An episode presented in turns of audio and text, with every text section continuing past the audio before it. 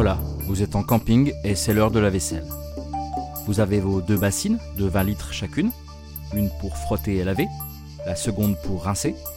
Et vous vous dites, mais pourquoi je ne fais pas ça à la maison? Ah oui, tiens, c'est peut-être ça l'idéal. Pour la planète et pour votre portefeuille. Vous vous posez la question et vous avez raison. En France, chaque personne consomme en moyenne 150 litres d'eau par jour, soit l'équivalent d'une baignoire remplie. Intéressant et terriblement d'actualité à l'heure où les ressources en eau sont pour le moins préoccupantes.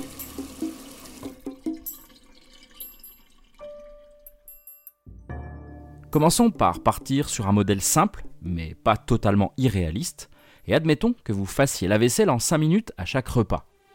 Pendant votre vaisselle, le robinet coule à flot. Appelons ce modèle la vaisselle en continu. A noter qu'un robinet standard a un débit de 15 litres par minute.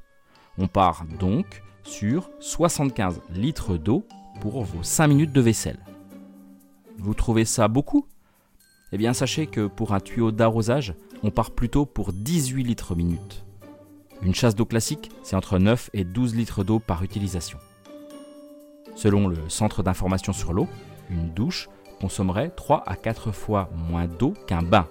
60 litres à 80 litres pour une douche contre 150 à 200 litres pour un bain en moyenne. Ouais. Bon, revenons à nos 75 litres pour nos 5 minutes de vaisselle. En 2023, le prix moyen d'un mètre cube d'eau en France est de 4 euros. Comme vous le savez, un litre d'eau, c'est environ 1 décimètre cube, soit 0,001 mètre cube. Donc notre consommation dédiée à une vaisselle de 5 minutes est de 75 litres, soit 0,075 mètres cubes multiplié par 4, soit 30 centimes. Cool. Bon alors, sur une journée, partons maintenant sur un total de 14 minutes.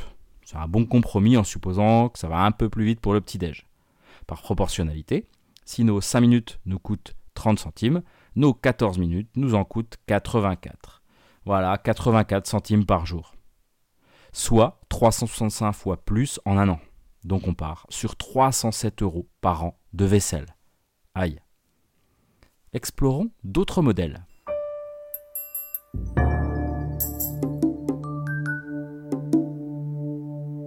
Imaginons maintenant que nous coupions régulièrement le robinet plutôt que de le laisser couler à flot. Intéressant? Eh bien carrément. Appelons ce modèle la vaisselle en fractionné. Si on part sur 2 minutes d'ouverture de robinet sur nos 5 minutes, ce qui semble raisonnable en se projetant un peu, l'eau sert bien sûr au frottage mais surtout au rinçage, eh ben on est sur une baisse de 60% de la consommation. En effet, pendant 3 minutes sur 5, le robinet est coupé. Or, 3 cinquièmes, ça fait 0,6, soit 60%. Et une baisse de 60% revient à multiplier par un coefficient multiplicateur de 0,4. Donc nos 307 euros par an se transforment alors en 123 euros. Quand même. Hein. Et avec nos bassines du coup, comme au camping.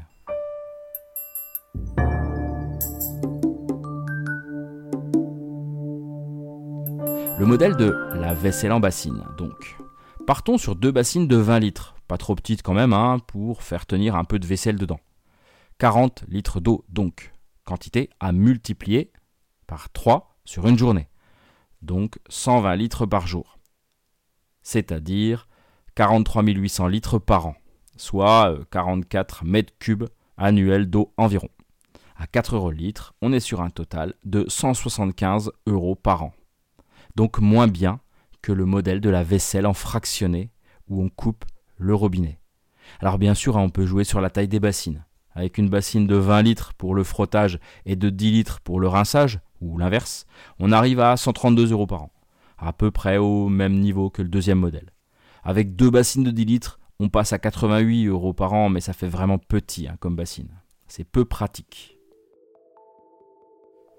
Bon, en résumé, vous aurez compris que couper l'eau de manière régulière vous permet de réduire drastiquement votre consommation d'eau. C'est bon pour vous et bon pour la planète. Après, le champion toute catégorie concernant la consommation d'eau reste le lave-vaisselle, qui ne nécessite qu'entre 10 et 15 litres par vaisselle.